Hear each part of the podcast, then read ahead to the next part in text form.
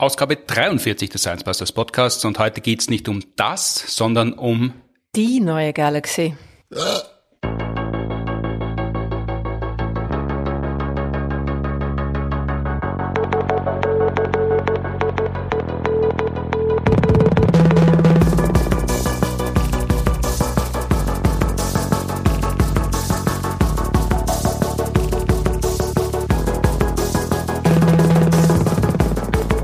willkommen zur 43. Ausgabe des Science Busters Podcasts. Nur noch sieben Ausgaben, dann ist Ausgabe 50.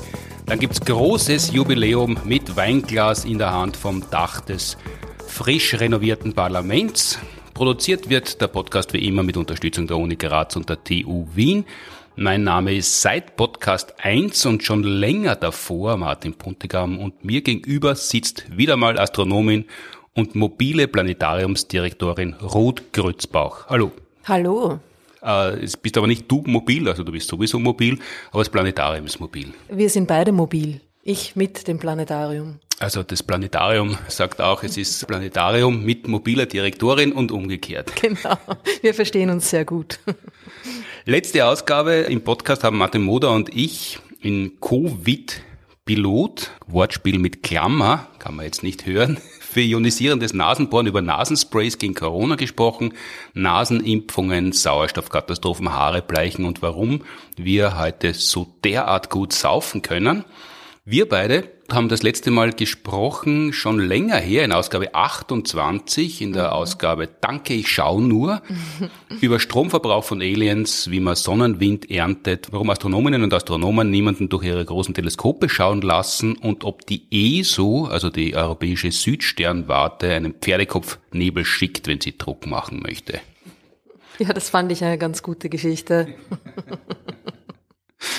Heute wird's gehen um Kindheit und Jugend von Galaxien. Da kennst du dich aus, weil das ist dein Fachgebiet in Astronomie. Ja, genau genommen ist es die Extragalaktik, mein Fachgebiet. Und wenn man es noch genauer nehmen will, dann ist es die Entwicklung von Galaxien. Warum es da überhaupt Galaxien in diesem großen Universum gibt, wo es ja äh, meistenteils nichts gibt. Ja, obwohl eher nicht so sehr warum, sondern viel mehr wie. Ne? Mhm. Also die Wissenschaft macht ja meistens eher wie als warum. Und genau, warum es Galaxien gibt, ähm, äh, äh, es geht mehr darum, wie sie nicht so sehr ganz, ganz am Anfang entstanden sind, obwohl da, das kriegt man auch ein bisschen mit, aber ich habe mich eher damit beschäftigt, was mit ihnen im Laufe ihres aufregenden Lebens so passiert, was ihnen zustößt, wie das davon abhängt, wo sie wohnen, wo sie leben, weil Galaxien sind sehr unterschiedlich irgendwie abhängig davon, wo, wo sie sich befinden. Die Warum-Frage klärt die Theologie. Oder die kann klären, wer möchte. Aber ihr beschäftigt euch, wenn die Sachen schon da sind, wie geht's Ihnen denn dabei? Ja, so in die Richtung, genau. Und was, was, was passiert denn jetzt mit einer Galaxie ganz am Beginn ihres Lebens? Wie kommt sie denn auf die Welt, wenn man es so formulieren möchte? Ja, da geht schon mal los ne? mit dem ersten Problem der Definition einer Galaxie. Wann ist eine Galaxie eine Galaxie? Und äh, es hört sich jetzt vielleicht irgendwie nicht nach der brennendsten aller Fragen an, also die Sie sich schon immer gestellt haben. Grönemeyer Astronomie ist das quasi. ja, wann ist die Galaxie eine Galaxie? Genau. Ähm, und das ist halt das Ding, weil äh, die Dinge müssen zuerst mal zum Leuchten beginnen. Ne? Das mhm. ist vielleicht so gemeinhin doch das, das Ding, auf das man sich einigen kann. Das ist etwas, das die nicht leuchtet. Die vielleicht Dinge sind dann schon Galaxien oder sind erst die Moleküle oder sind es dann schon Asteroiden zumindest oder Planeten oder was sind die Dinge, die leuchten? Die Asteroidenplaneten, die kommen viel später. Mhm. Die gab es am Anfang noch nicht, weil die bestehen aus Dingen, die zuerst mal in Sternen erzeugt werden mussten. Mhm. Also all das Zeug, was quasi fest ist, das gab es am Anfang noch nicht. Ne? Am Anfang gab es jede Menge Wasserstoff, ein bisschen Helium und ganz wenig, ganz andere Sachen und sonst nix. Und das Zeug hat begonnen, sich quasi von Anfang an schon ein bisschen äh, ungleich zu verteilen und zusammen zu klumpen. Mhm. Aber da gab es noch keine Sterne, da hat noch quasi nichts geleuchtet, außer, naja, vielleicht das Universum selber. Also ganz am Anfang, wie das Universum noch super dicht war und super heiß war, da hat es quasi von selber als ein Ganzer geleuchtet, aber das Licht hat nirgends hin können.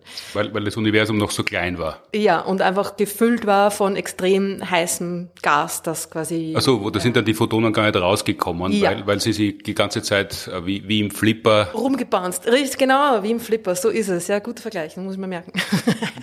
Äh, es war quasi das ganze Universum eigentlich mehr oder weniger wie ein Stern. Mhm.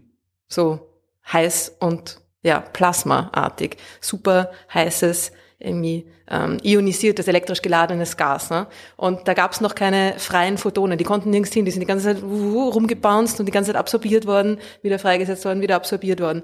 Und dann irgendwann ist das Universum zum ersten Mal durchsichtig geworden, da gab es immer noch keine Sterne, keine Galaxien, in, in dem Sinn, dass man sagt, es muss quasi vor selber leuchten. Äh, da, das ist der Punkt, wo wir zum ersten Mal Licht beobachten können. Da können wir die Dinge im Universum zum ersten Mal wirklich beobachten. Mhm. Und das ist der berühmte kosmische Mikrowellenhintergrund. Das war quasi das erste Mal, dass das Licht irgendwie beim Flipper zwischen den Flippern durchgeflogen ist und hinaus ins Universum sich bewegen konnte. Und das können wir jetzt noch beobachten und einfangen, dieses erste Licht. Das ist das, was da in den 50er, 60er Jahren detektiert worden ist genau. und für Taubenschieß gehalten worden Richtig. ist. Und dann hat man doch äh, gesehen, dass das der, der, wie sagen wir, das Echo des Urknalls hat das geheißen. So in die Richtung. Es ist ich einfach sehr, sehr gern den Witz gemacht, der Heinz Oberhom und ich auf der Bühne, wenn er musiziert hat, dass er Leadsänger ist, das Echo des Urknalls. Das ist eine gute Band, ja, vielleicht sollten wir das fortführen. Ich mit meinem Mini-Piano. Ja, genau. ja, ja, zu sehen im Fernsehen bald. Ja, oder vielleicht am Bauernsilvester Ende des hm, Jahres. Da Stimmt. könnte man mal Echo des Urknalls aufführen bei so einer Show, wo wir Bauernsilvester feiern, da äh, geht es am Anfang vielleicht am leichtesten durch. Da, jetzt darf ich mich schon fürchten. Ne? muss ich muss musizieren. Äh, naja, auf jeden Fall das Echo, also das Echo, es ist halt einfach wirklich, mh, mm, es ist das Licht, das quasi die ganze Zeit seitdem unterwegs war bis mhm. zu uns, aber man kann sich vielleicht ein bisschen anschaulicher auch vorstellen als einfach die Temperatur des Universums, das immer weiter ausgedehnt, ausgedehnt, ausgedehnt hat sich und dann einfach abgekühlt, abgekühlt, abgekühlt ist. Und jetzt ist es quasi eine Temperatur, die knapp über dem absoluten Nullpunkt liegt, die noch da ist von der enormen dichten Hitze, die am Anfang da war. Und deshalb, deshalb kann man überhaupt noch irgendwas sehen, weil noch ein bisschen Temperatur ist oder unter einem absoluten Nullpunkt kann es ja nicht gehen, oder? Genau, also sogar bis an exakt an den absoluten Nullpunkt kann es auch nicht gehen, mhm. weil Zeug sich immer irgendwie ein bisschen bewegt. Dinge können nicht absolut komplett stillstehen und sobald sich etwas irgendwie ein bisschen bewegt, hat es eine Temperatur, weil das ist ja quasi Temperatur, ne? Bewegung von Dingen. Und wird es so sein, dass wir das irgendwann nicht mehr sehen werden können, weil es entweder zu stark abgekühlt ist oder das Universum zu groß ist, dass das Licht gar nicht mehr zu uns kommt in dieses komische Eck des Universums? Es ist, es wird immer da sein, weil der Urknall war ja auch hier. Also der mhm. war ja nicht, war schon auch woanders, war überall und nirgends. Ja. Darum ist dieses Licht ja eigentlich auch, dieser, dieses Restlicht ja auch mhm. da und wird uns immer quasi erreichen, aber es wird immer kühler und kühler. Es hat immer weniger und weniger Energie. Das heißt, es wird immer, die, die Temperatur wird niedriger und es wird immer weiter in, in, in den langwelligeren Bereich verschoben. Es wird quasi immer röter, das Licht. Und jetzt ist es eben Mikrowellen. Das sind, sind irgendwo so zwischen Infrarot und Radiostrahlung gerade so. Sind schon recht lang, die Wellen, äh, im Vergleich. Ja. Und dann wird es halt einfach immer, werden es immer längere und längere und längere Wellen, ja, je, je kühler das Ganze wird. Mhm. Die man aber trotzdem noch äh, untersuchen und detektieren kann. Naja, in der fernen Zukunft, ähm, hm, also wenn das mal so weit abgekühlt ist und so weit rot verschoben ist, na, dann ist dann irgendwann die Milchstraße mit der Andromeda-Galaxie kollidiert und die Sonne explodiert und dann haben wir sowieso ganz andere Probleme, als immer zu detektieren und zu dann beobachten. Kann man Aber zu viele Sachen beobachten. Aber im Grunde ist das etwas, was quasi im, was uns immer umgeben wird. Aber das ist so, also das ist, das, das ist in der Tat das erste Licht, das wir sehen können. Aber da gab's eben, da gab's Materieansammlungen, Verdichtungen schon, ja. Und es gab Orte, wo es ein bisschen dichter war und Orte, wo es ein bisschen weniger dicht war. Aber es gab noch keine Sterne natürlich, keine, keine Galaxien, bei weitem nicht. Ja. Und dann ist das Zeug quasi immer weiter abgekühlt, es war zum ersten Mal durchsichtig geworden, also das, nicht mehr sternenheiß. Ja. Also das war quasi so eine Art äh, negative Lichtverschmutzung. Also dort, wo es hell war, war das Universum mit Licht verschmutzt. So in die Richtung. Es war einfach quasi überall Licht und dann ein bisschen mehr Licht und, oder ein bisschen weniger Licht. Mhm. So in, ja, mehr oder weniger. Vielleicht eher weniger als mehr, aber ja.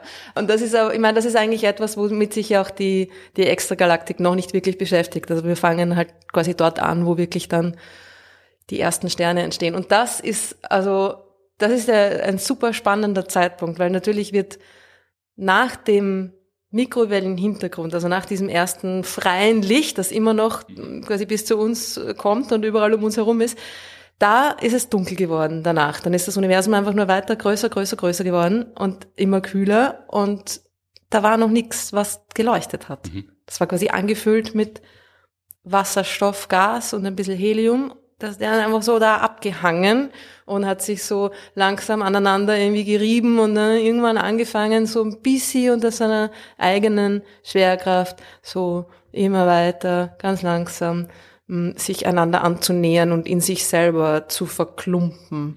Und das war irgendwie so diese, das waren diese Dark Ages, ja, die, das, das dunkle Zeitalter des Universums. Da gab's einfach ne, kein Licht. So, so nennt man das? Das, das nennt man das so. Das dunkle ja. Zeitalter. Genau, das sind die Dark Ages, ja.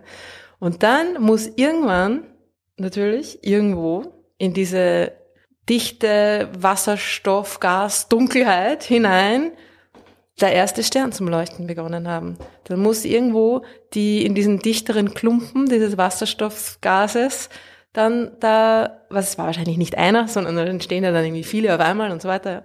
Aber es muss dann irgendwo diese Dunkelheit halt durchbrochen worden sein vom Licht des ersten Sterns. Und das ist natürlich dann auch schon in der ersten Galaxie passiert, weil irgendwo muss dieser Stern ja sein. Mhm. Das ist jetzt äh, wissenschaftlich fast ein bisschen überraschend, irgendwann, irgendwo muss passiert sein. Das ist sehr extragalaktisch, ja. Wenn wir das ist halt eine Nena-Astronomie schon fast. Ja, irgendwie, irgendwo, irgendwann. Aber das ist, das trifft's eigentlich sehr gut, weil das ist ja, ich meine, wir sprechen hier über den, den, den Beginn des Universums. Wir haben schon eigentlich schon erstaunlicherweise eine halbwegs gute Vorstellung von dem, was da passiert sein muss. Aber das ist, ich meine, das ist fast 14 Milliarden Jahre her. Und es ist ja nicht wie bei den Fraggles, dass der Onkel die ganze Zeit Ansichtskarten schickt, wo er gerade ist, sondern Leider. ihr müsst es ja anders herausfinden. genau.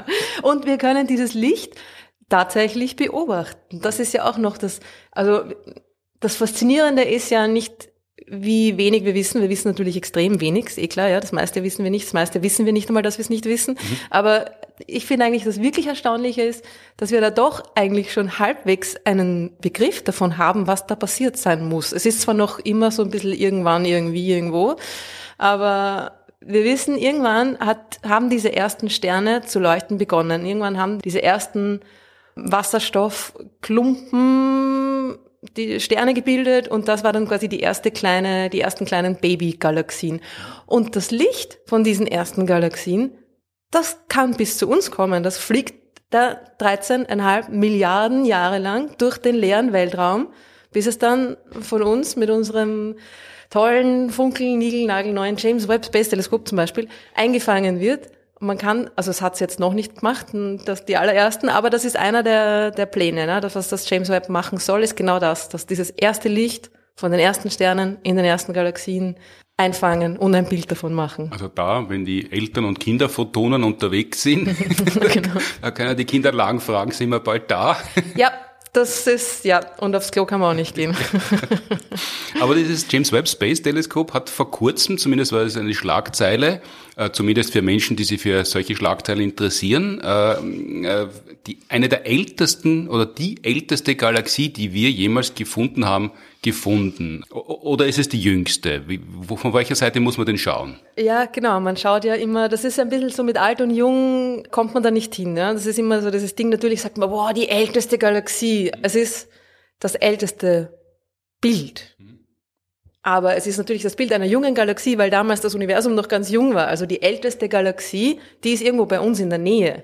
Weil den, das, was wir vom Universum sehen können, je weiter wir wegschauen, ist auch immer früher in der Zeit, weil das Licht einfach so lange bis zu uns gebraucht hat. Das heißt, etwas, das alt ist oder die älteste Galaxie ist, die muss in unserer Nähe sein, weil sonst könnten wir sie ja da noch mhm.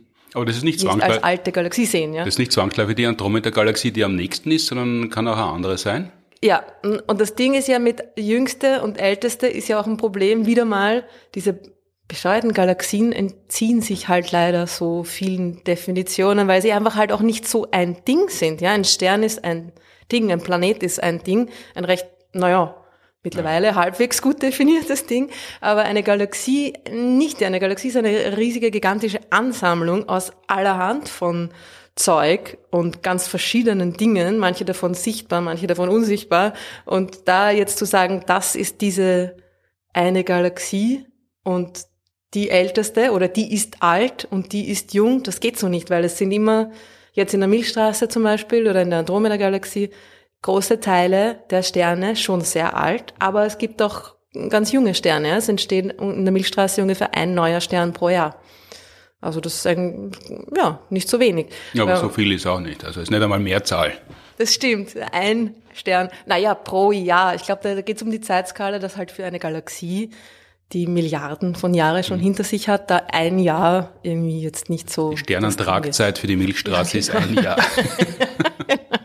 genau. Und das ist halt so ein Durchschnittswert, ja. Das heißt doch nicht, dass ein Stern ein Jahr braucht, um zu entstehen und dann ist er fertig und dann entsteht im nächsten Jahr 2023 entsteht der nächste Stern, zack, dann ist der fertig und so. Nein, das dauert, das der, der, der Prozess der Sternentstehung dauert ja auch Millionen von Jahren, ja. Also, und es gibt ja also viele Doppelsternsysteme, die wahrscheinlich dann einigermaßen gleichzeitig entstehen, oder? Oder fangen ja. sie die erst ein? Doch, also die, die entstehen meistens gleichzeitig. Die meisten Sterne entstehen ja zusammen mit vielen anderen Sternen. Ist ja die Sonne auch zusammen mit vielen anderen Sternen entstanden. Die hat viele Geschwister, sind aber alle weg. Also sie alleine gelassen. Die driften nur die, halt nur die, nur so die Sonne hat den, hat den Hof-Sonnensystem übernehmen dürfen und die, die anderen sind alle wegverheiratet worden an andere Höfe oder am, ins Priesterseminar gehen müssen oder zum Militär. So in die Richtung. Die Sonne, ich glaube, es ist fast eher so, dass die Sonne sich ihren eigenen Hof gemacht hat. Ne? Die, da ihre eigene Gefolgschaft quasi organisiert. Die Sonne war ein ja? Start-up, kann man sagen. Ja, gemeinsam mit vielen anderen Startups, die es mittlerweile schon noch gibt. Also es ist nicht so, dass es nur die Sonne geschafft hat oder so, sondern die gibt es natürlich die Sterne, aber die haben halt alle so ganz leicht auch nur eine eigene Geschwindigkeit in eine unterschiedliche Richtung und driften dann einfach so mehr oder weniger auseinander, auch durch halt Störungen von außen und so. Ja. Also nur die Sterne, die wirklich sehr, sehr nah aneinander entstehen, die bleiben dann auch zusammen. Die, die sind durch ihre gegenseitige Gravitationskraft aneinander gebunden. Aber sonst driftet das irgendwie so auseinander. Ja. Und ähm, kennt man die Geschwister der Sonne? Kann man die alle benennen?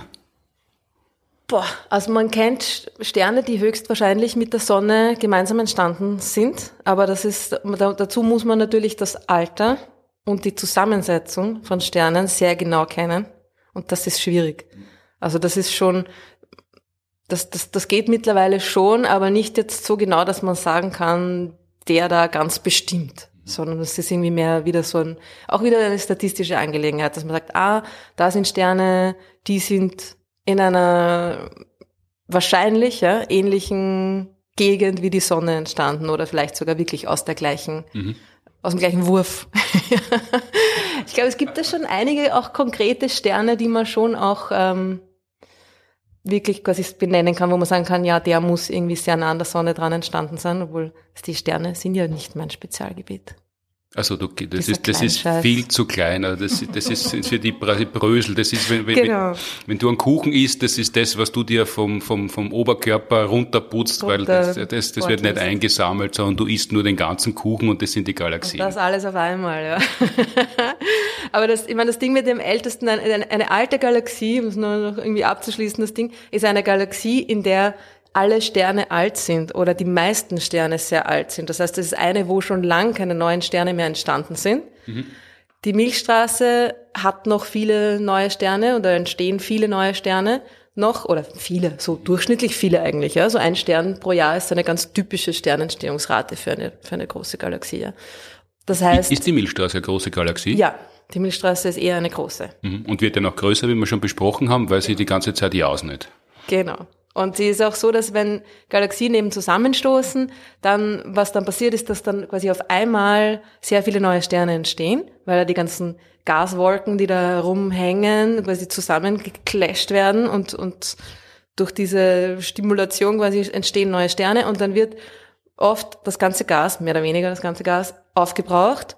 Und dann hast du quasi so einen Burst, so einen Ausbruch an Sternentstehung wupp, und dann hast du eine Sternpopulation, die dann einfach da ist und langsam alt wird. Und dann hast du eine Galaxie, wo man sagt, das ist eine alte Galaxie, wenn das schon vor einiger Zeit passiert ist. Ja, da sind einfach keine neuen mehr dann danach dazugekommen. Das ist so wie, wie, wie kleines Wohnungsentwicklungsgebiet, wie man es in der Stadt kennt, wo junge Menschen mit, die gerade eine Familie gegründet haben oder noch dabei sind, altes Gebäude adaptieren und da dürfen die Kinder dann lange im Hof spielen, aber wenn dann niemand mehr dazukommt und die alle alt werden, dann gibt es auf einmal Lärmbelästigung und da muss man leise sein.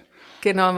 Um auf diese alte oder älteste ja. Galaxie zurückzukommen, also da sehen wir quasi das, wenn man so möchte, das Klassenfoto aus der ersten Klasse, Volksschule, Grundschule sehen wir von der Galaxie, aber es, ist ein sehr altes Foto. Ist, wir sehen genau. quasi ein Schwarz-Weiß-Foto vom ersten Klassenfoto aus der Volksschule, während die Galaxie vielleicht gerade in Pension geht. So in die Richtung. Und es ist auch, ja, es ist ein, ein Infrarotfoto, also nicht schwarz-weiß, lustige Farben, die wir nicht sehen können.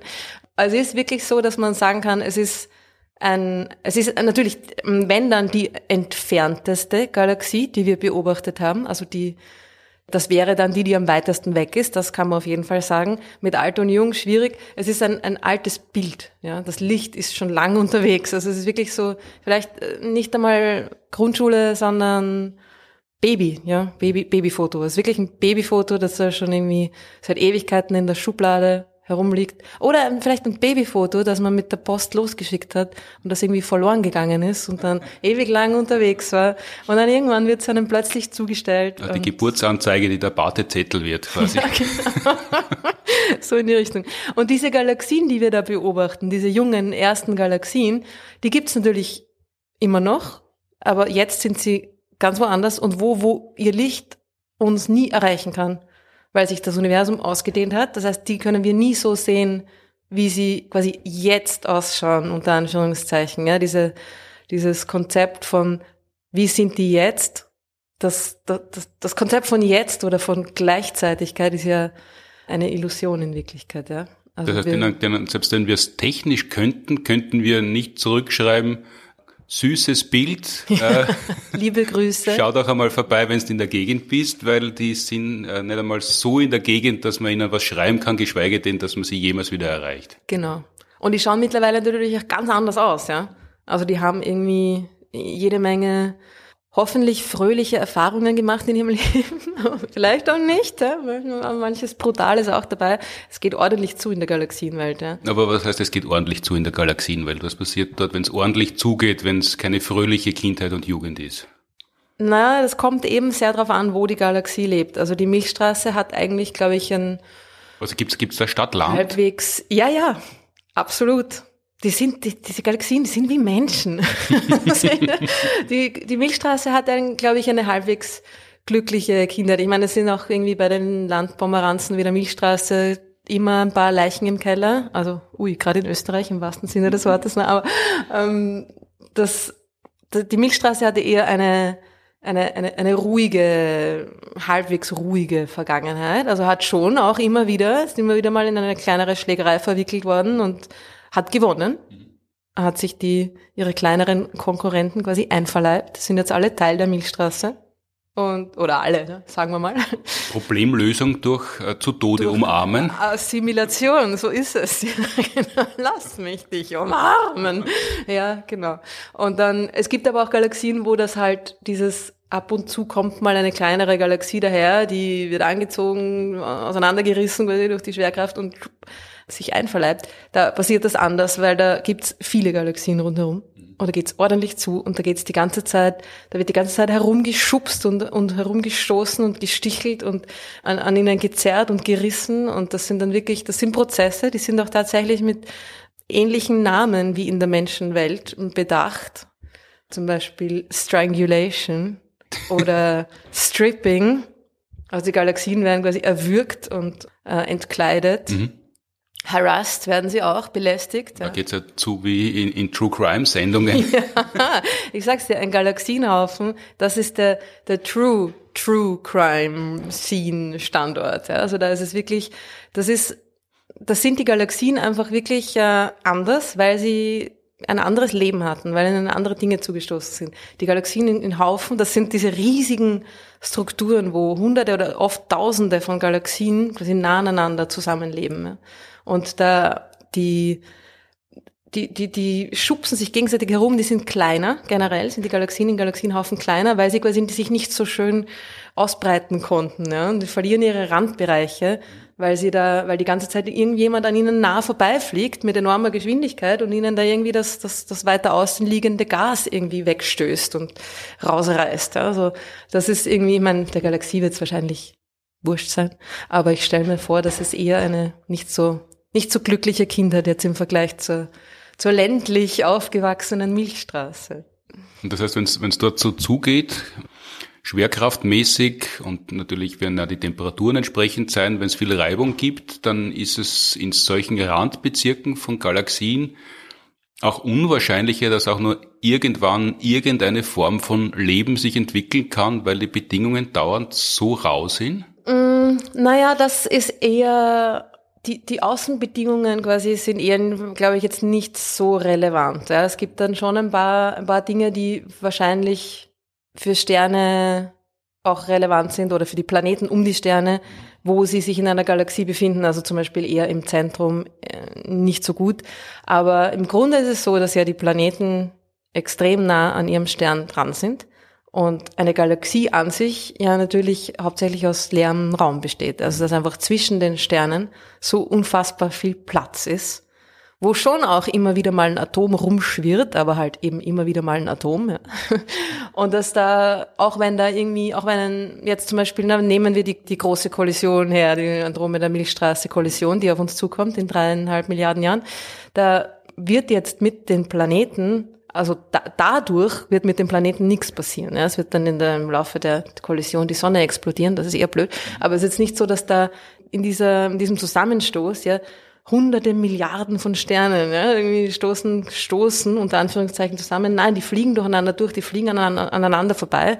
Da wird jetzt sehr unwahrscheinlich nur ein Stern nah genug an die Sonne rankommen, um da irgendwie die Planeten zu, zu beeinflussen, weil die einfach so nah an der Sonne dran sind im Vergleich zu den anderen mhm. Sternen weiter draußen. Das heißt, wenn da jetzt irgendwie eine kleinere Galaxie kommt und mit einer größeren zusammenstößt, muss das jetzt nicht unbedingt für etwaige sich entwickelndes Leben auf einem Planet um einen Stern in diesen Galaxien ein Problem sein. Ja.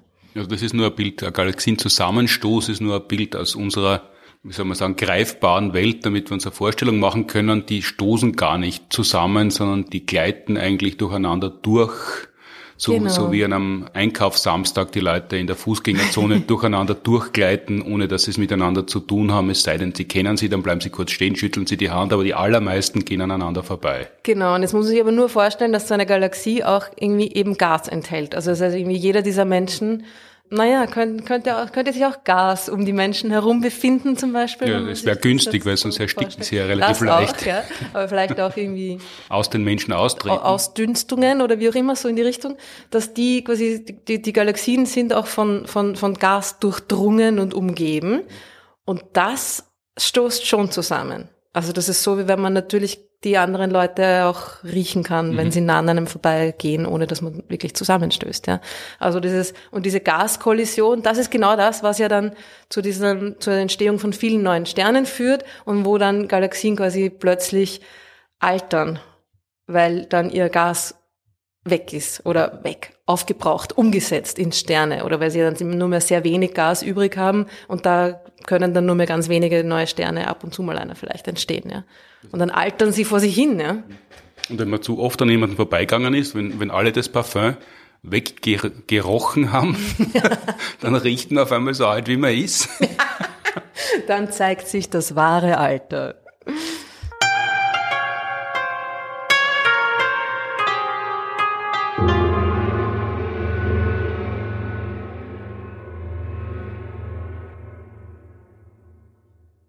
Jetzt reden wir die ganze Zeit davon, dass es in Galaxien Sterne gibt und Gasmoleküle und dass das alles miteinander kollidieren kann oder nicht kollidieren kann, in der Gegend herumleuchtet, so als ob der Bauplatz langsam knapp wird, aber du hast das schon ganz kurz für innerhalb von Galaxien angedeutet. Das meiste ist ja leer mhm. oder es ist eben was drinnen, was was wir, glaube ich, dunkle Materie nennen, aber eigentlich, äh, das ist auch schon das Präziseste, was man fast drüber sagen kann, oder? Ja, genau, das ist äh, eigentlich schon sehr präzise, weil das ist offensichtlich genau die defining characteristic von diesem Zeug, es ist dunkel. Und irgendwie, wenn man sich vorstellt, dunkel, dann denkt man oft, naja, das kann man halt einfach nicht sehen, so wie ein Ziegelstein in der Nacht oder so, ja. Aber nein, es ist. Ziegelstein in der Nacht, das ist ein interessantes Bild. Da muss ich als, Spra als sprachlich interessierter Mensch nachfragen. Der Ziegelstein in der Nacht ist ein Bild für Dunkelheit. Für Astronominnen anscheinend schon. Und wo genau sieht man den Ziegelstein nicht? Also wenn, Ja, er, wenn, wenn ein Haus halt aus Ziegeln gebaut ist. leuchtet. Ach so, das ist, so, das ist das Bild, ja. Also wenn er weit weg durch den Weltraum fliegt, ein Ziegelstein, was er nicht tut, weil es Ziegelsteine natürlich nur auf der Erde gibt, aber ja, Mhm. So, wenn, ja, wenn er dann- würde, dann würde man ihn nicht sehen, weil er nicht von selber leuchtet. Aber er hätte natürlich eine Temperatur Mhm. und drum würde man ihn sehr wohl sehen, weil alles, was aus normaler Materie besteht, hat eine Temperatur. Das war eben auch die Geschichte mit dem absoluten Nullpunkt, was wir kurz gestreift haben vorher. Das Zeug muss strahlen. Normales, normales Material hat immer irgendeine Art von Strahlung, die es abgibt, entsprechend seiner Temperatur. Wenn es ganz, ganz, ganz kalt ist, dann wird es halt Radiostrahlung sein, so in die Richtung. Ja. Wenn es heiß ist, dann ist es vielleicht so sichtbares Licht, ne? wie wir unsere Augen sind optimiert auf ähm, heiße, strahlende Plasmabälle wie die Sonne. Ja? Und das ist je nachdem, was die Temperatur ist. Aber das Ding mit der dunklen Materie ist, die ist wirklich dunkel. Man sollte sie eigentlich eher unsichtbare Materie nennen, weil die ist unsichtbar, die ist durchsichtig, da ist nix. Aber sollten wir es wirklich auch Materie nennen? Äh, Ja, weil sie Gravitationswirkung hat. Das ist das, Also um in dem schönen Ziegelbild zu bleiben, da wirft jemand einen Ziegel in der Nacht. Es ist Ja. zufällig gerade bedeckter Himmel und Neumond und die Sta Straßenbeleuchtung ist ausgefallen oder man befindet sich auf einem Feld. Also es ist wirklich dunkel, dann sieht man den Ziegel nicht, den könnte man aber mit ähm, Infrarotteleskop oder äh, Infrarot, äh, i- die Infrarotstrahlung könnte man messen des Ziegels, aber rund um den Ziegel, weil es ja dunkle Materie offenbar viel mehr gibt als sichtbare Materie, würden noch fünf Ziegel, die man nicht messen kann, mitfliegen. so in die Richtung, ja. So bei Galaxien sind es durchschnittlich fünf bis zehn. Der Faktor, fünf bis zehnmal so viel unsichtbare Materie wie sichtbare Materie. Und es ist auch so, da stellt man sich vielleicht vor, dann kommt so ein unsichtbarer Ziegel auf einen zu und trifft einen am Schädel und ah, man ist überrascht, weil es tut Dann sieht man. Sterne. Dann sieht man Sterne. Ist leider nicht so, weil dieser Ziegel würde einfach durch dich durchfliegen. Also dunkle Materie interagiert nicht. Es ist ja lustig, dass eigentlich alles, also bis auf die Schwerkraft, Gravitation, äh, alles andere fast, das meiste andere, was wir so als Interaktionen wahrnehmen in unserer alltäglichen Welt, ist elektromagnetisch. Ja, so etwas berühren zu können, das ist, da, da, da stoßen sich quasi die Elektronen der Atome, aus denen du gemacht bist, ab gegenseitig. Das grob gesagt.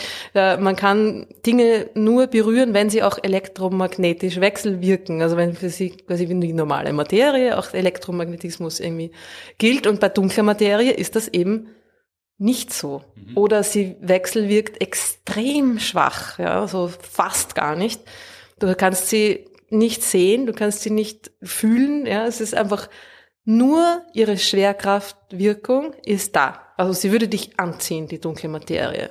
Ich glaube, das hat man herausgefunden, weil sie ja alles dreht im Universum, wenn ich das äh, ganz grob und laienhaft zusammenfasse. Und die Galaxien oder Sterne, aber ich glaube, Galaxien müssten sie viel schneller von uns entfernen, als sie es tun. Also muss es offenbar was geben, was sie bremst. Ist das richtig?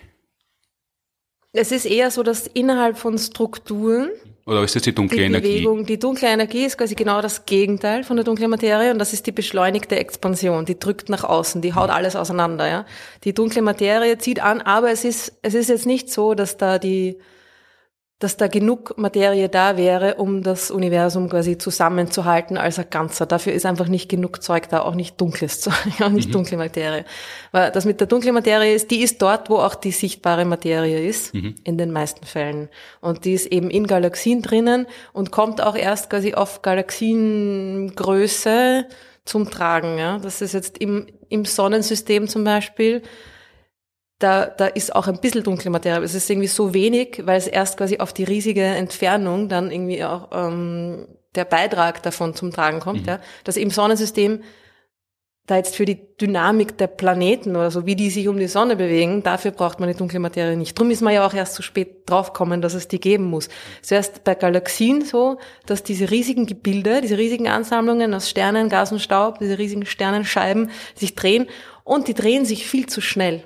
Es müsste die einfach total auseinanderreißen, wie die, wie die Kinder am Spielplatz auf dem Kotzkarussell, ne? so liebevoll genannt, furchtbares Teil. Mir ist schon immer als Kind immer schlecht geworden da. Ja? Das dreht sich, das müsste alles auseinanderfliegen. Also wie im Kettenkarussell im Wesentlichen und die, die dunkle Materie, das sind die Ketten, oder? So in die Richtung, genau. Und das müsste diese Galaxien auseinander quasi reißen, es müsste sie zerlegen, es dürfte sie gar nicht geben.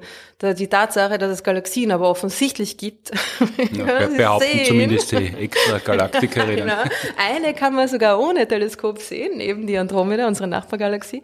Und das, die sind da, die drehen sich, wir wissen, wie schnell sie sich drehen, das ist tausend, tausendfach gemessen, ja, da, da ist kein Fehler mehr möglich fliegen aber nicht auseinander. Irgendwas hält sie zusammen. Irgendwas muss da sein, was dieser Fliehkraft durch die schnelle Drehung entgegenwirkt. Und da könnte man jetzt natürlich sagen, hm, vielleicht ist es einfach eine, eine Abänderung der Schwerkraft selber, der Gravitationskraft, wie sie wirkt, des Gesetzes der Gravitation. Ja? Da haben wir vielleicht irgendwas übersehen.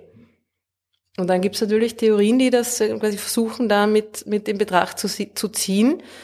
Ist aber in manchen Bereichen schon auch ganz erfolgreich, aber es funktioniert nicht über alle Bereiche hinweg, weil wir haben überall diese dunkle Materie quasi schon gefunden, in ganz vielen verschiedenen Strukturen, eben auch in den Galaxienhaufen, in diesen riesigen Strukturen. Da ist auch ungefähr zehnmal so viel dunkle Materie da, also nicht nur in den Galaxien, sondern auch um die Galaxien rum und überall und überhaupt die, die Strukturen, wie sie sich bilden im, im Universum, also die richtig riesigen Strukturen, das wäre alles nicht möglich ohne dunkle Materie. Also das ist aber eigentlich eine Schlussfolgerung und kein Fund. Also man, man ja. beobachtet Phänomene und weil die sich so verhalten, wie sie sich verhalten, sagt man, da gibt's was, das man dunkle Materie nennt. Aber man so hat jetzt die dunkle Materie per se noch nicht gefunden, sondern man geht nur davon aus, dass sie, dass das, was man dunkle Materie nennt, dort sein muss. Genau. Und man hat keine Ahnung, was sie ist oder woraus sie besteht. Es gibt da verschiedene äh, Vermutungen oder immer wieder Experimente, die dann irgendwelche neuen Elementarteilchen zum Beispiel oder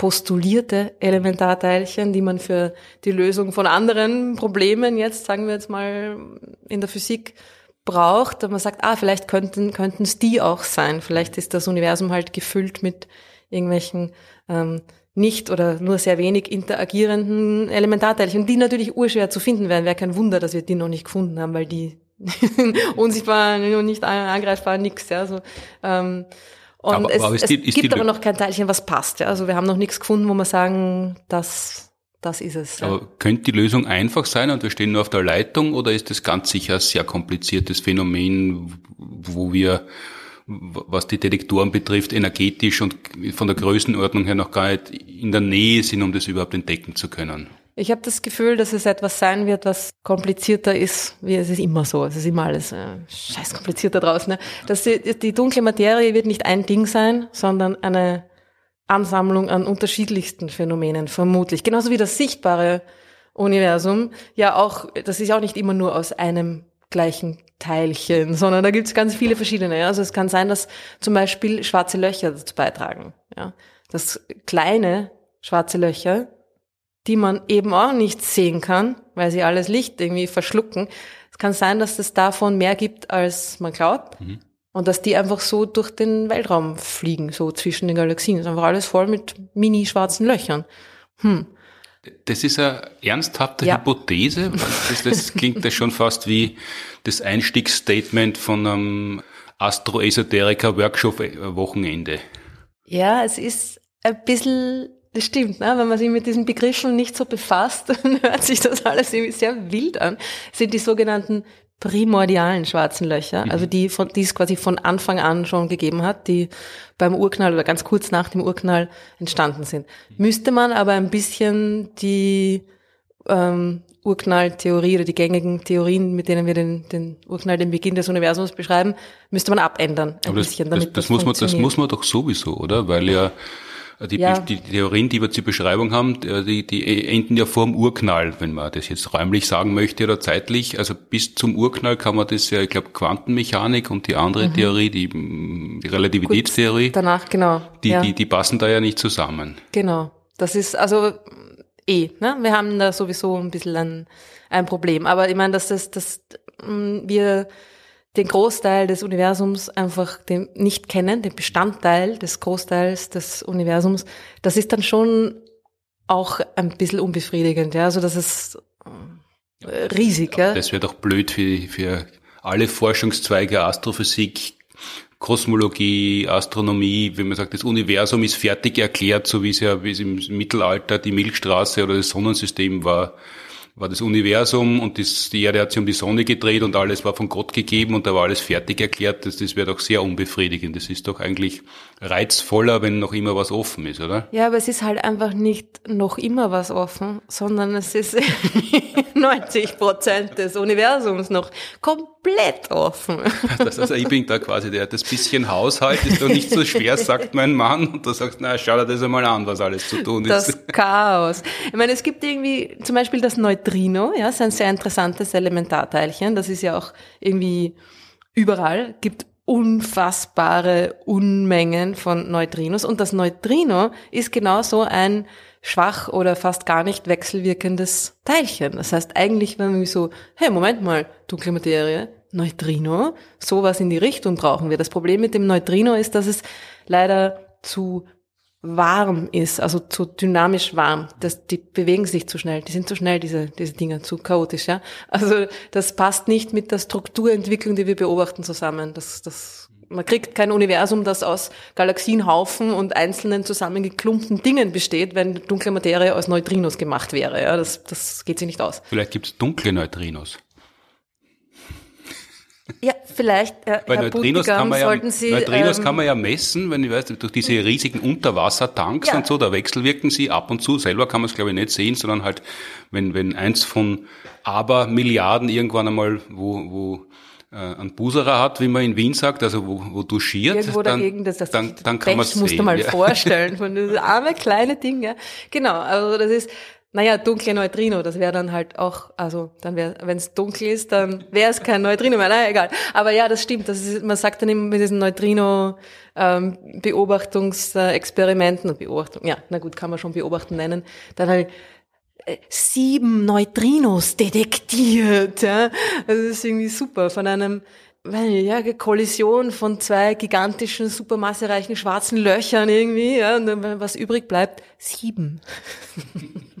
Schon süß. Aber ja, die sind, also sowas in die Richtung bräuchte man, ja. Das ist jetzt das Konzept eines wenig interagierenden oder fast gar nicht interagierenden Teilchens. Das allein ist jetzt nicht so das Problem, ja. Da gibt's welche, aber es passt halt nicht auf die anderen Dinge, die wir da draußen sehen und die offensichtlich da, der Fall sind. Ja. Mhm. Glaubst du, dass wir das zu deinen oder meinen Lebzeiten, ich bin, äh, wenn alles seinen Gang geht, ja früher am Lebensende als du, äh, weil du als Frau noch dazu die höhere noch Lebenserwartung dazu. hast.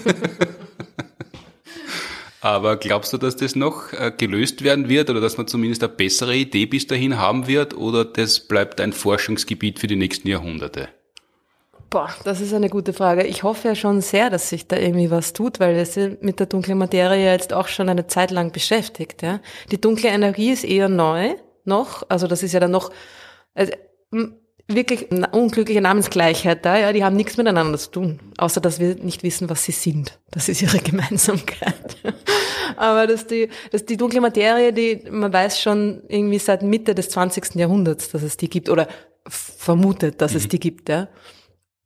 Da sind wir schon länger damit beschäftigt. Ja. Die dunkle Energie, das ist erst so seit 20 Jahren ungefähr. Ne? Das war ein, damals in den späten 90ern hat man dieses Experiment gemacht mit den Supernova-Explosionen im frühen Universum und dann hat das irgendwie nicht so dazu gepasst. Irgendwas, irgendwas muss da mit dem Raum dazwischen passiert sein. Uh, er dehnt sich jetzt schneller aus als früher und so. Ne? Und dann haben wir sich gedacht, ah, da, da ist irgendwas. Und das ist dann diese dunkle Energie.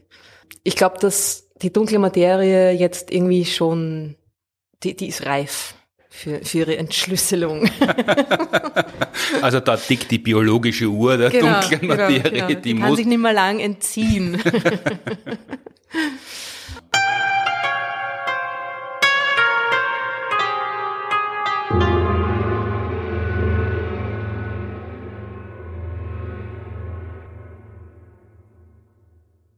Kommen wir zurück auf diese älteste oder jüngste Galaxie. Entfernteste. Am weitesten entfernte Galaxie, die das James Webb Teleskop jetzt entdeckt hat. Wird man eigentlich dann noch eine entdecken, die noch weiter entfernt ist oder ist das schon der, das Ende der Fahnenstange, wenn man so möchte? Man wird äh, traue ich mich jetzt mal aus dem Fenster zu lehnen und zu sagen, hundertprozentig noch eine finden, die weiter weg ist.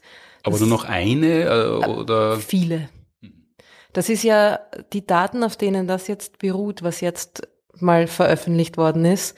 Das sind quasi die ersten Beobachtungen. Das sind es, diese ganzen Beobachtungen vom, vom ersten halben Jahr vom, von dem Teleskop, wo die ganzen so größeren grundlegenden Surveys, diese Programme beobachtet wurden, wo man irgendwie der, der Community quasi die Chance gegeben hat, äh, da mal Vorschläge zu machen und das waren alles recht, recht allgemein gehaltene Programme mhm. und sind jetzt auch nicht so super ins Detail gegangen, waren alle jetzt nicht so ähm, super lange Beobachtungen, super tiefe Aufnahmen. Also das war jetzt mal mehr so dieses, schauen wir mal, was geht. Mhm. Und es sind eigentlich immer noch mehr oder weniger so die Testbilder. Ja, wir sind immer noch in der, eigentlich in der Testphase. Und es haben halt die Leute sofort mal irgendwie da ihre Algorithmen über diese Bilder laufen lassen, Bilderkennung, wo sind da irgendwie drei Pixeln, die so, wo, die, wo das Licht so und so rötlich ist. Das könnte passen, aber wirklich, genau so ist es, ja. Das ist alles nicht bestätigt, das ist alles nicht spektroskopisch bestätigt. Also man misst ja die, die, das, das, das Alter bzw. die Entfernung einer Galaxie über das Licht, über die Rotverschiebung, über die Farbe. Ja. Aber also wir reden jetzt über, wie soll man sagen, über Marketing, wenn wir über die am weitesten entfernte Galaxie reden?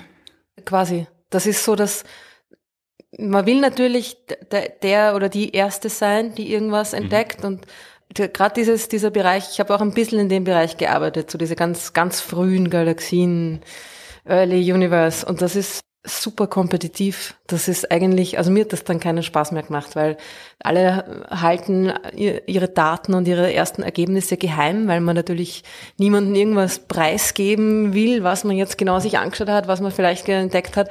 Da werden irgendwie Sachen publiziert, ohne dass wirklich die Daten publiziert werden. Also da sagen sie halt, ah, wir haben das und das gefunden. Punkt. Und also, ja, aber, ja, aber.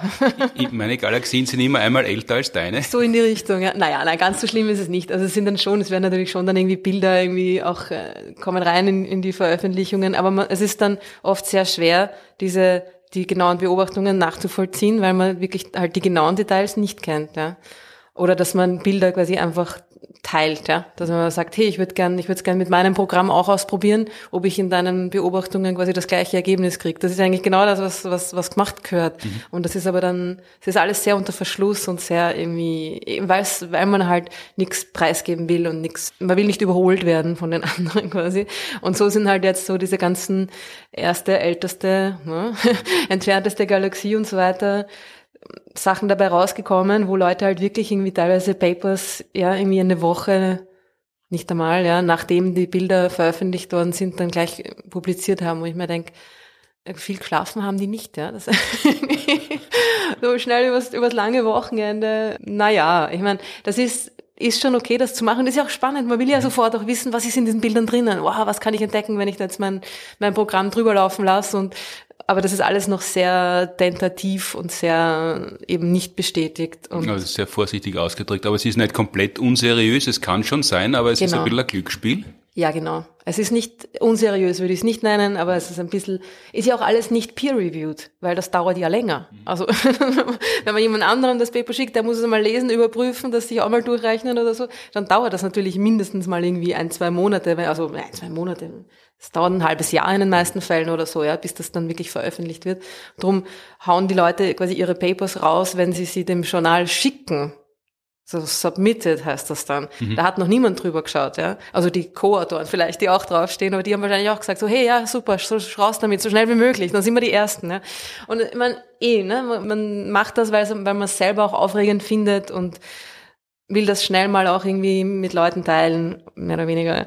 Und das verstehe ich schon, aber es ist halt so ein bisschen, es ist so ein, so ein Schnellschuss irgendwie und. Hm. Aber macht man das als, als Vorsichtsmaßnahme, weil es ist ja kein riesiges Forschungsgebiet, also da gibt es ja keine, keine Forschungscommunity, die in die Zehntausenden geht.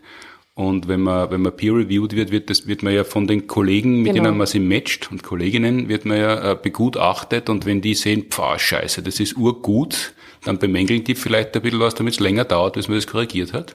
Ja, welcome to the world of science. Also ist jetzt vielleicht ein bisschen boshaft, das Leuten zu unterstellen, aber das macht man natürlich schon, wenn man, also man, man kennt ja meistens die Leute, auch deren Papers man reviewed, mhm. weil man ist ja, muss ja aus einem ähnlichen Bereich kommen, vielleicht nicht ganz das gleiche. Also es wird dann, wenn man weiß, dass da jetzt zwei Arbeitsgruppen sind, die quasi wirklich am gleichen Ding arbeiten und konkurrieren, dann wird man die nicht sich gegenseitig reviewen lassen, weil das wäre ein bisschen gemein. Mhm. Aber mh, mm, ja, man schaut da vielleicht schon, dass man da ein bisschen wenn man selber was ähnliches macht, wo man quasi kurz davor ist, das fertigzustellen, also irgendwie sagt so, ah, das, da bin ich mir nicht sicher, könnte man das nochmal überarbeiten und so, also das, das, ja, es ist ein bisschen, weil die anderen machen es ja bei einem selber auch. Ja. wenn es wir, nicht, wir nicht machen, macht es wer andere. Ja. Aber es ist auch gut, weil das soll, es soll ja so sein, es soll ja überprüft werden, es soll irgendwie der strengen Überprüfung auch standhalten und darum geht's. Und bei diesen Sachen, diese, diese first, earliest, I don't know what, da, da bewegt man sich halt immer in diesem Bereich, wo es auch, das ist fast so ein bisschen eben wie, wie wirklich wie Nachrichten, dass wenn man das nicht auch sofort raushaut, dann ist es nicht mehr so spannend. Ne? Mhm. Da, ja. Da muss man schon eine Reportagesendung machen, äh, damit man dann wieder genauer reden kann. Aber wäre das eine Verbesserung, wenn nicht nur das Superlativ veröffentlichungswürdig wäre, sondern wenn man sagen könnte, wir haben die siebtälteste oder äh, die Galaxie, die am siebtweitesten entfernt ist, mhm. entdeckt, aber dafür sicher und ordentlich. Ja, absolut. Und vor allem das Allerbeste wäre, wir haben 100 siebterste Galaxien entdeckt, mhm. von denen wir wissen, dass sie da sind und das ist ein, quasi ein zusammenhängendes Sample, das ist eine Gruppe, die gleich beobachtet mit den gleichen Daten, das ist alles vergleichbar, da kann man jetzt, das ist eine Anzahl, da kann man jetzt schon fast statistische Aussagen treffen, darum geht's. Und das ist ja eigentlich auch genau das, was das James Webb eigentlich machen soll. Zusammenhängende Samples von den ersten Galaxien schaffen, wo man dann wirklich auch sagen kann, die sind vermutlich so und die sind vermutlich so, mhm. anstatt ich habe hier ein Objekt oder vielleicht zwei und die haben die und die Eigenschaften. Naja, ich meine, das ist schön, aber mh, mm, ja, das hilft mir jetzt noch nicht so viel, wenn ich dann nur ein Ding habe. Möge es das am weitesten entfernte Ding sein, was ich jemals beobachtet habe, aber ich brauche da, ich brauche mehr, ja, ich brauche statistische Aussagen, das ist das, worum es geht. Wie geht's denn da, wie soll man sagen, wie soll man da an die Entfernungen herangehen? Ich fahre ja ab und zu noch mit dem Auto und äh, verwende das Navigationssystem und manchmal bin ich ganz erstaunt, welche Route geschickt wäre, die vermutlich um eineinhalb Meter kürzer ist als die andere und dann fährt man einen Umweg, weil das Navi halt so programmiert ist vom Algorithmus her, dass der kürzeste Weg eingestellt ist. Mhm. Wenn man jetzt die am weitesten entfernte Galaxie gefunden hat oder behauptet gefunden zu haben, um wie viele Lichtjahre geht's denn da? Oder geht's da nur um eineinhalb Meter, die die Route kürzer ist? Äh, zwischen den einzelnen... Zwischen der, Letz-, zwischen der letzten Spitzenreiterin äh, im, ja. im, weitesten entfernten Galaxien sein und der, der, den neuen Sieger oder neuen Siegerin. Naja, es geht, also da geht's jetzt nicht mehr um so viel, das stimmt, ja. Also, aber was vielleicht noch relevanter ist als die Entfernung, weil wo genau diese Galaxie ist, ist ja dann auch nicht so relevant, sondern es geht ja eigentlich, wenn man diese entferntesten Galaxien sich anschauen will, schon um ihr, um ihr Alter. Ja? Also es geht da schon darum, da, die zu sehen zu einem Zeitpunkt, es geht um das Alter des Universums. Ja? Ich sehe die zu einem Zeitpunkt, wo das Universum 100 Millionen Jahre alt war. Das ist so das, was man annimmt. Da haben sich die ersten Sterne gebildet. 100 Millionen Jahre. Aber plus, minus? Plus, minus. Das Hubble-Weltraumteleskop hat es bis ungefähr 400 Millionen Jahre nach dem Urknall geschafft. Mhm. Da sind wir quasi jetzt, ja. Die, das war eine, eine Rotverschiebung, das ist immer diese, die, die, die Streckung des Lichts, ja, mit der man diese Entfernungen bestimmt. Das war irgendwie eine Rotverschiebung von 11. Und jetzt sind wir bei Galaxien mit einer Rotverschiebung von 14, 16. Ein Kandidat war sogar, glaube ich, 20. Und da bei 20, da geht's schon so in die Richtung irgendwo zwischen, so an die 200 ja, aber, aber das, Millionen das, Jahre das ist, nach das dem ist Urknall. Das, Das heißt- ist nicht die Jahrhundertwende, 200 Millionen Jahre nach. nach Aber das ist die frühe Kindheit der Galaxien, wo es extrem, wo sie eben die ersten Sterne gebildet haben und wo es extrem zugegangen ist, ja, wo das Universum noch klein war, dicht war, diese gerade entstehenden Mini-Galaxien miteinander verschmolzen sind, ja, die, die ersten Strukturen gebildet haben. Man möchte wissen, war das so, wie wir glauben, wie es war? Je größer das Universum wird, desto weniger ist quasi los, ja, weil natürlich auch alles irgendwie weiter voneinander entfernt ist. Dinge verlaufen immer langsamer und langsamer. Das heißt, wenn ich jetzt irgendwie da zurückschaue in diese ganz erste Zeit, sind diese paar hundert Millionen Jahre schon irgendwie so der, der, der springende Punkt, ja. Und diese, gerade diese, auch diese ersten Sterne, ja, diese ersten Sterne, die noch keine schwereren Elemente enthalten haben, von denen hat man bis jetzt noch keine beobachtet. Alle Sterne, die man bis jetzt sieht, sind schon die zweite Generation, ja. Das, und das ist aber eben nur ein paar hundert Millionen Jahre nach dem, nach dem Urknall, ja. Weil diese, diese ersten Sterne, das waren riesige, fette Sterne, die wahrscheinlich irgendwie hundertmal die Masse der Sonne oder mehr hatten und die sind äh, extrem kurzlebig, weil sie so schwer sind. Die gehen einfach durch diesen Fusionsprozess super schnell durch, ja, irgendwie live fast, die young und sind nach irgendwie ein paar Millionen Jahren explodieren die, verteilen ihre Innereien in den Weltraum hinaus und daraus entstehen dann die nächsten Sterne. Das ist dann die zweite Generation und die hat schon diese schwereren Elemente drinnen, ja. Und diese, diese allerersten Sterne, da muss man so weit zurückgehen, weil die nach 100, 100 Millionen Jahre später sind die alle weg. Und das ist eben genau dieser, diese erste Zeit, wo es so arg zugegangen ist, die, die so spannend ist, weil das genau die Zeit ist, wo, wo wir noch nicht so genau wissen, ob unsere Theorien auch wirklich stimmen, weil es eben noch niemand gesehen hat, ja. Und in diese Zeit soll das James Webb Space Teleskop zurückschauen können. Genau. Und da werden uns in den nächsten Jahren quartalsmäßig Pressemitteilungen erreichen, wo wieder ein Blick weiter zurück, wieder ein Blick weiter zurück, wieder ein Blick weiter zurück. Und das hat alles dann diese Güte, äh, von der du geredet hast, da wird schnell publiziert und langsam peer-reviewed. So in die Richtung. Also es wird dann wahrscheinlich hoffentlich irgendwann einmal sich ein bisschen abgenützt haben. Also ne, ich meine, will nicht, dass sich das Thema abnützt, aber nur dieses erste, lala, irgendwann werden dann vielleicht die Leute auch nicht mehr drauf klicken und dann wird man das nicht mehr so berichten müssen. Und dann wird es vielleicht irgendwie Berichte geben, wo es eben spannend ist, ja, äh, die, die, die dritt bis 17 älteste äh, entfernteste Galaxie gefunden und zwar alle auf einmal und, und so, ja. Also, dass, dass es da dann um die Zahlen, um die, die Anzahl von Objekten geht, wo man auch bessere Daten schon hat und bessere Beobachtungen hat und nicht mehr nur mehr so dieses eine, dieses eine Ding da, dieses eine Ding da, ja. Hm. Aber warum passiert denn das? Also das kann ja nicht nur Clickbait sein. Und kann man Karrieren begründen auf so einer Publikation, wenn man da mal Erster war und sie wichtig macht damit? Oder sagt da, sagt da die Kollegenschaft, eh, das ist ein Lautsprecher, schau mal lieber auf die Wissenschaft und was dann am Ende überbleibt? Nein, weil niemand die Zeit hat, auf die Wissenschaft zu schauen. Das, was du, womit du Jobs bekommst, ist natürlich schon auch, wenn du, wenn du was publizierst, was irgendwie echt gut ist, wenn deine Arbeit wirklich gut ist und du zum Beispiel irgendwelche, wenn du dir ein neues Modell zur Galaxienentwicklung, zur Sternentwicklung, was auch immer, irgendwie ausgedacht hast, dass, dass jetzt alle Leute verwenden, um ihre Beobachtungen zu beschreiben, na, dann, dann ist das eine super Arbeit und dann wird das viel zitiert. Aber es geht in Wirklichkeit eben um diese Zitierungszahlen, ja, wie oft wird dein Paper zitiert? Und wenn du jetzt ein Paper hast, wo drin steht, na, Galaxie, äh, bla, bei einer Rotverschiebung von 20, dann werden die, die anderen, die ähnlich alte Galaxien, ähnlich junge Galaxien finden, ähnlich weit entfernt, jetzt sage ich es auch schon alt und jung die ganze Zeit, dann werden die natürlich alle da referenzieren auf das Paper, das war bis jetzt die Rekordhalterin, so in die Richtung. Und dadurch kriegst du natürlich auch einfach die schiere Anzahl, ja. Hm.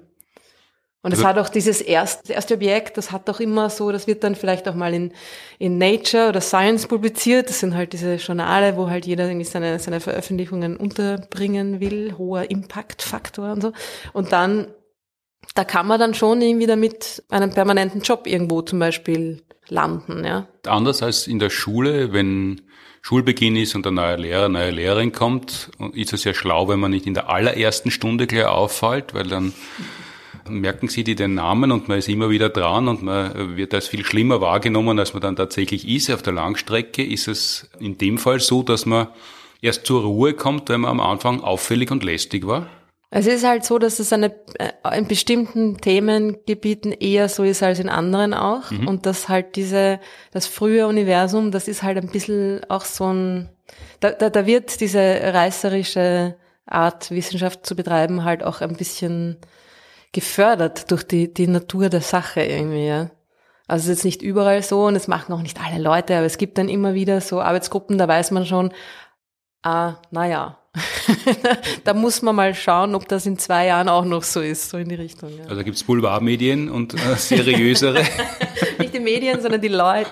Aber naja, nein, das machen auch nicht alle Leute immer reißerische Wissenschaft, aber es ist halt, manche Themengebiete sind da ein bisschen prädestiniert dafür. Ja. Jetzt ist das James Webb Space Teleskop noch nicht so lang im Space. Mhm. Wenn man weiter forschen möchte, muss man wahrscheinlich jetzt schon planen, wie das nächste ausschauen wird. Wird man aber irgendwann einmal am Ende sein, wenn man so weit zurückgeschaut hat, wie es geht, rein technisch oder wenn man beim Urknall ist und dann ist dieses Forschungsgebiet zu Ende? Dann ist aus. Ja. Dann hat man alles entdeckt, genau. und wenn man da Zweiter ist, bei der ältesten Galaxie oder bei der am weitesten entfernten, und dann können sie die anderen nicht mehr sagen, ah, da findet man schon noch welche, so, und dann war's, dann war's die. Die, naja, die Galaxie Null, gibt's die? Die Galaxie Null. Naja, die wird's, puh, die, die, die wird's wahrscheinlich schon geben, aber es ist dann halt Galaxie 1, 2 bis 10.000 mhm. quasi gleich daneben oder, oder ganz woanders gleichzeitig oder ja, im gleichen Alter des Universums passiert. Also das, und vor allem das Ding ist, es hört ja nicht auf, nur nachdem ich sie gefunden habe, sondern dann finde ich sie und dann will ich wissen, was da drin ist. Und wenn du jetzt mal sagst, du hast die Beobachtungen jetzt mit James Webb, dass du sie quasi finden kannst, du kannst sie detektieren, das Ding ist dann irgendwie drei Pixel groß, ja. Keine Ahnung, was da drin, also nicht keine Ahnung, aber jetzt da irgendwie irgendeine Detail, irgendwelche Details da rauszukitzeln, ist extrem schwer. Mhm. Und dann wird man natürlich die nächste Generation dann der nächstgrößeren Teleskope brauchen, die dann, für die diese mini super weit entfernten Galaxien halt nicht mehr drei Pixel sind, sondern vielleicht schon zehn und dann vielleicht zwanzig. Und dann hat man irgendwann mal ein gescheites Bild, wo man auch die, die Details untersuchen kann. Also da ist noch lang nicht vorbei.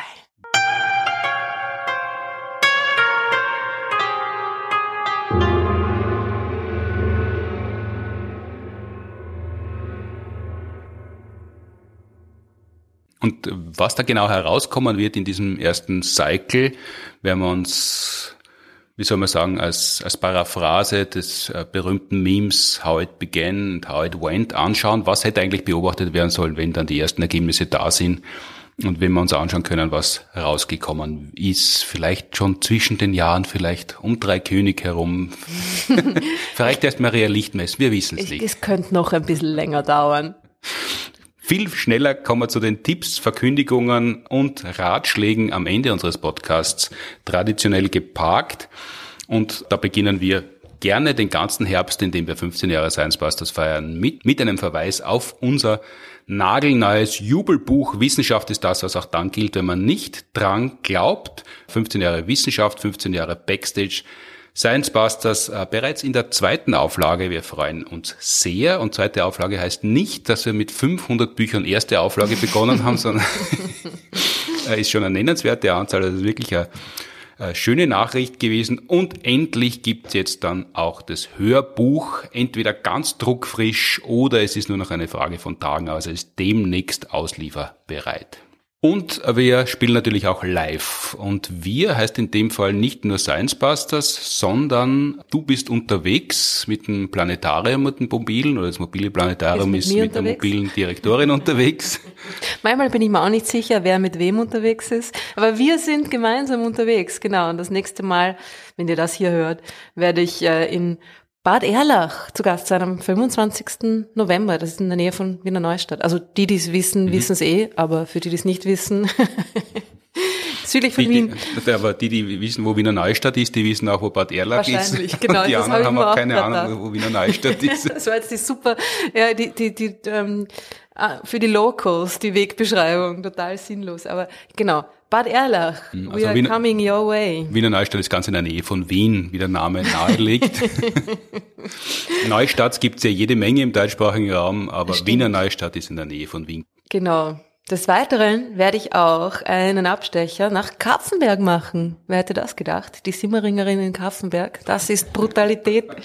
ein Insider. Am 30. November, am 1. und am 2. Dezember. Und da ist auch irgendwie wieder äh, einiges für Schulklassen dabei. Also wenn ihr eine Schulklasse seid, da könnt ihr euch, glaube ich, auch anmelden. Und es wird aber auch einen, einen öffentlichen Abendtermin auch geben und so. Also schaut. Wo, wo man das alles kann, steht in den Show Notes.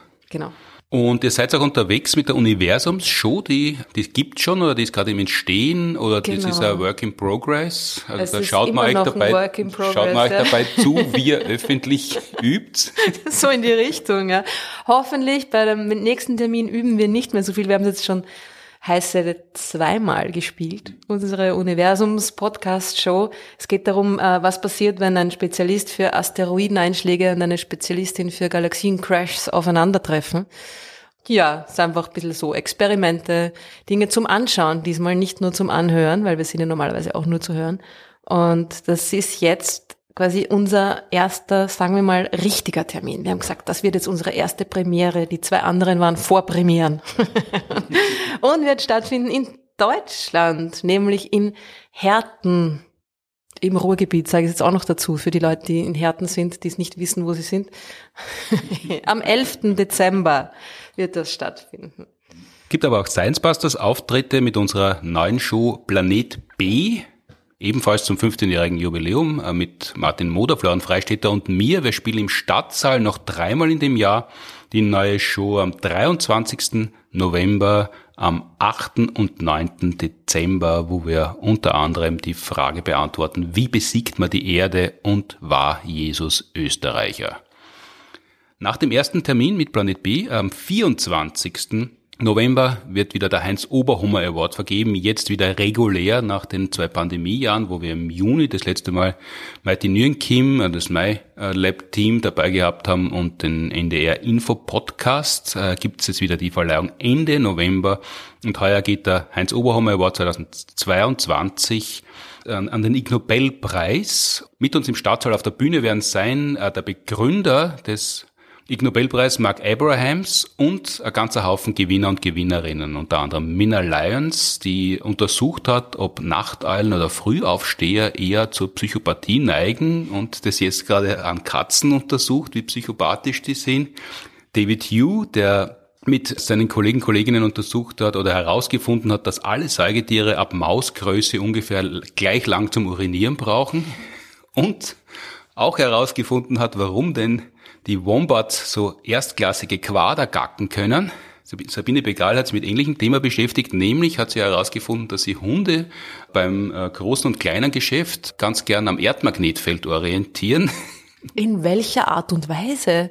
In Pinkelrichtung, genau, parallel zu ja. den Feldlinien. Wird sie alles erzählen, wenn sie äh, gemeinsam auch mit Elisabeth Oberzaucher, dies ist die Ig Nobelpreisgewinnerin im Ensemble mit uns auf der Bühne stehen wird am 24. November im Stadtsaal Wien, wenn der Heinz Oberhummer Award ein weiteres Mal verliehen wird. Und zum Jahresende, oder wie du immer so schön sagst, zwischen den Jahren, gibt es wieder mal Bauernsilvester. Das war ja letztes Jahr meine erste Science Busters Show auf der Bühne. Und diesmal machen wir es nochmal, und zwar zweimal. Einmal in der Helmut Listhalle in Graz am 27.12. Und das zweite Mal traditionell am Tag vor Silvester, da ist nämlich wirklich Bauernsilvester, am 30.12. und zwar im Stadtsaal Wien und der Herr Freistädter, Kollege Freistädter wird auch dabei sein. Da ist wirklich, ist natürlich ein bisschen dick aufgetragen. es ist ja ein Sauffest, das erst im späten 20. Jahrhundert erfunden worden ist, damit man zwischen Weihnachten und Silvester nicht so lang trocken sein muss. Mhm. Ist das Bauernsilvester erfunden worden mit der Ausrede, dass die Landwirte und Landwirtinnen, weil sie ja zu Silvester zu Hause sein müssen, beim Vieh im Stall, wahrscheinlich auch weil es Rauhnacht ist und man zu Mitternacht ja die Tiere beim Sprechen beobachten kann, äh, müssen die schon vorfeiern. In Wirklichkeit ist es ist nur ein weiterer Anlass, weil man ja Zeit hat zwischen Weihnachten und Silvester, dass man noch ein bisschen was gemeinsam trinken kann oder die Menschen besucht, mit denen man bei der Weihnachtsfeier das letzte Mal was getrunken hat und es ist doch schon sehr lang her. und Silvester feiert man vielleicht mit wem anderen. 27.12., 30.12. und mit ein bisschen Glück, wenn wir fleißig genug sind, tritt dort zum ersten Mal äh, das frisch zusammengestellte Echo des Urknalls musikalisch auf. Schauen wir mal, ob wir das hinkriegen. Und tags darauf am 31.12. Silvester, wie der Name sagt, Kalender ausweist, gibt's wie gewohnt den traditionellen naturwissenschaftlichen Jahresrückblick der Science Busters. Ich glaube, den gibt's jetzt schon fast 15 Jahre mit Corona-Unterbrechungen natürlich, aber den haben wir, glaube ich, 2009 das erste Mal aufgesetzt und jetzt gibt's die Edition, Silvester-Edition 2022, diesmal wieder im Schauspielhaus Wien, 18 Uhr und 21 Uhr mit Florian Freistetter, Martin Moder und mir und das letzte Mal Wissenschaft für HR. Alle Links und Hinweise und Studien, wo man sie zum Beispiel eben in Kapfenberg anmelden kann, um an der Simmeringer Brutalität teilzunehmen, finden sich in den Shownotes. Und Fragen zur heutigen Folge und natürlich auch alle anderen Fragen, die wir beantworten sollen und hoffentlich können, an podcast at sciencebusters.at oder auch gern natürlich über Instagram, Facebook, als Audiofile, über eure beliebteste soziale Medienplattform. Nur her damit. Danke wie immer an die TU Wien und die Uni Graz, die die Produktion des Podcasts unterstützen. Danke fürs Streamen, Downloaden, Abonnieren, Bewerten, Empfehlen, Weitersagen, Abspeichern und was immer man mit einem Podcast gerne macht, wenn der Tag lang ist, bis in 14 Tagen. Schöne Zeit bis dahin, gesund bleiben. Tschüss. Baba.